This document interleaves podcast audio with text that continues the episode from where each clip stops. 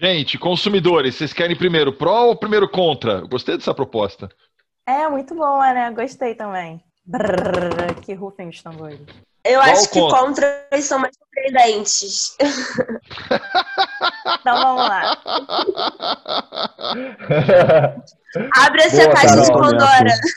Abre essa caixa Também de Pandora. Nessa. Também tô nessa. Os contras ainda estão martelando aqui na cabeça. Gente, mas Pessoal, tudo na vida pensando... tem pró e contra. É, Normal. Eu tô... Primeiro contra.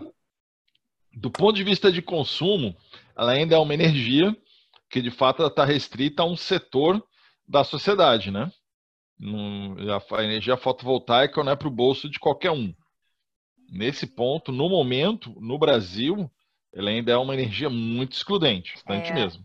Queria até dar um, um, ponto que eu não sei se vocês já pesquisaram naquele site da Greener que a gente falou, que eles mostram qual é o valor do quilowatt-pico, enfim. E aí um sistema mínimo, mínimo, mínimo, mínimo mesmo, é, com mão de obra, obviamente, instalação, geração, o kit gerador, o material, ele varia entre 15 e 20 mil reais. Então, assim, não é qualquer um que tem isso no bolso. E esse é o mínimo, porque hoje a gente trabalha também com equipamentos que, que custam 500 mil reais, só o equipamento, sabe? Então.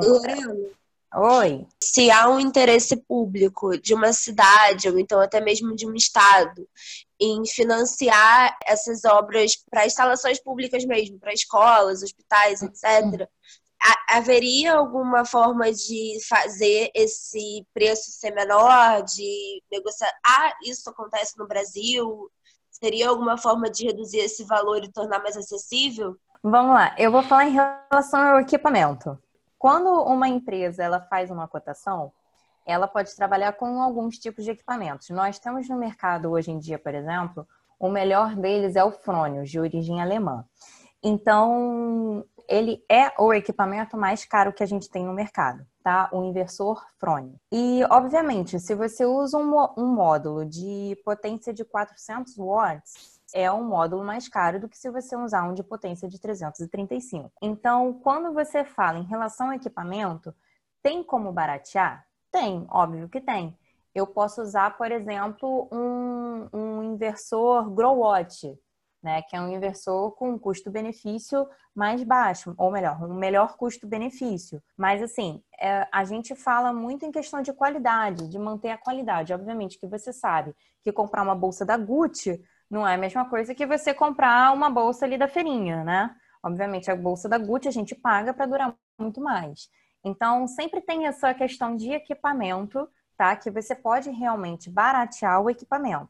Existe no Brasil uma visão mercado fotovoltaico que ele é voltado para facilitar a inserção da rede de quem quiser investir em geração própria. Esse foi o modelo político que o Brasil adotou para incentivo a fonte renovável. É, essa é a visão que o Estado tem das chamadas microgerações. Hoje no Brasil a gente fala microgeração até 5 megawatts em biomassa ou eólica ou solar. Então existe uma regulamentação da ANEL que permite que qualquer um, pessoa física ou pessoa jurídica no Brasil, nesse limite de geração, tenha direito de se conectar na rede e usufruir da regulamentação do, do net metering, quer dizer, você joga para a rede e depois você usa essa energia.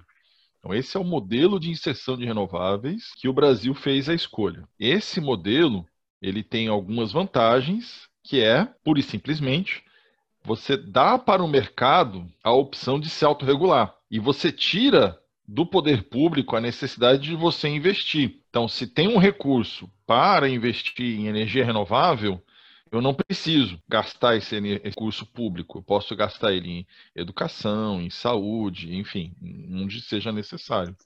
E nesse momento, no mercado brasileiro, as empresas e as pessoas físicas estão explorando as oportunidades que têm, onde faz sentido a geração de energia renovável, seja ela biomassa, seja ela hídrica, seja eólica, seja, seja da fonte que for. Então, nesse momento, no mercado brasileiro, como política de inserção de renovável, essa foi a escolha do Estado brasileiro. Eu digo Estado Porque essa visão, ela já vem praticamente de três governos, tudo bem? Tudo, compreendi.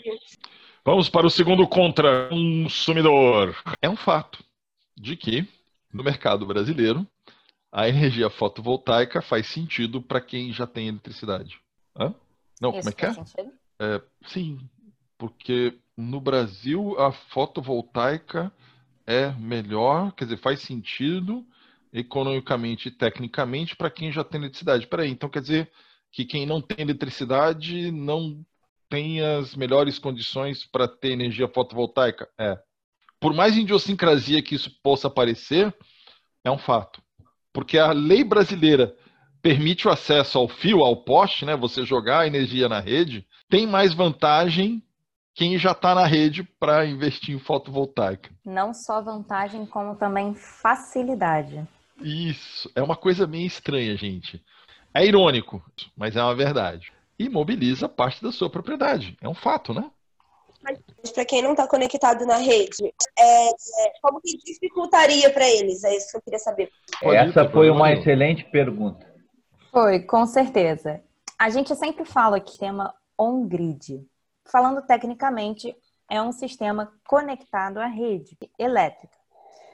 E existe outro tipo de sistema que se chama off-grid, que é o desconectado à rede. Ou seja, quando a gente tem um sistema fotovoltaico conectado à rede, a gente faz essa troca de energia, né, de, de geração, produção, com um medidor bidirecional, que quem consegue fazer essa regulagem é a concessionária. Então, ela vai perceber quando você está precisando de energia, vai injetar essa energia na sua rede. E aí, quando você tem um sistema off-grid, ou seja, que você não está conectado à rede, não existe essa troca de energia no off-grid. Ela, essa energia que você gera durante o dia, ela é armazenada em baterias. Então, essas baterias, quando a gente diz, por exemplo, imobiliza parte da propriedade, é, a gente está falando no sistema on-grid por causa dos módulos que ocupam espaço, querendo ou não. Mas quando você pensa O no inversor. sistema no inversor, exatamente. Quando você pensa no sistema off-grid, que você tem é, um armazenamento por baterias, ah, obviamente vai depender do seu sistema. Então, se você quiser gerar energia para uma lâmpada, aí você usa uma bateria. Agora, se você quiser gerar energia para uma casa, você vai ter que ter um quarto de baterias. Entendeu? Então, essas baterias acabam ocupando espaço. Só que quando você pensa, poxa, então é, o off-grid ele é muito melhor para aquelas regiões que, que não tem, que são assim isoladas, né? Interior, que não tem acesso à rede. Sim, é válido para quem não tem luz realmente. Agora, quando você pensa é, em colocar uma geladeira, por exemplo, funcionando, você precisa de muito mais que uma bateria. Então, assim, se você tiver uma questão emergencial e se você tiver um sistema, um, um, um financeiro capaz de conseguir adequar as suas necessidades, ok, ótimo. O off-grid para você vai ser bom. Agora, infelizmente, hoje em dia, tanto a regulamentação quanto as questões de investimento, o off-grid ainda é muito alto. Por isso que nem sempre compensa. É uma poluição visual. Quer queira, quer não. Você tá lá, lindo, lindo, Mata Atlântica, telhadinho, lindo, maravilhoso, pum, painel. Isso de fato não tem como esconder, porque ele é uma energia que precisa estar à luz do sol. E finalmente, isso é um problema complicado, porque nem sempre você tem o espaço que você precisa para poder atender a sua demanda de energia. Isso fica muito claro quando você entra em prédio de apartamento. Então, assim, especialmente em estruturas de moradia vertical, se cada um dos imóveis querer fazer fotovoltaica, esquece.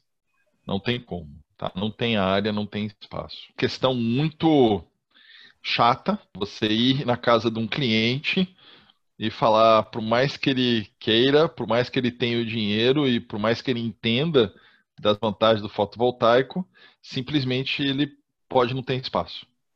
E aí ou você constrói uma solução colocando a planta em uma região fora da propriedade do cliente, estabelecendo aí unidades de medição conjugadas, onde você gera um local e o consome em outro, ou você de fato não tem como produzir eletricidade para esse cliente, mesmo que ele queira.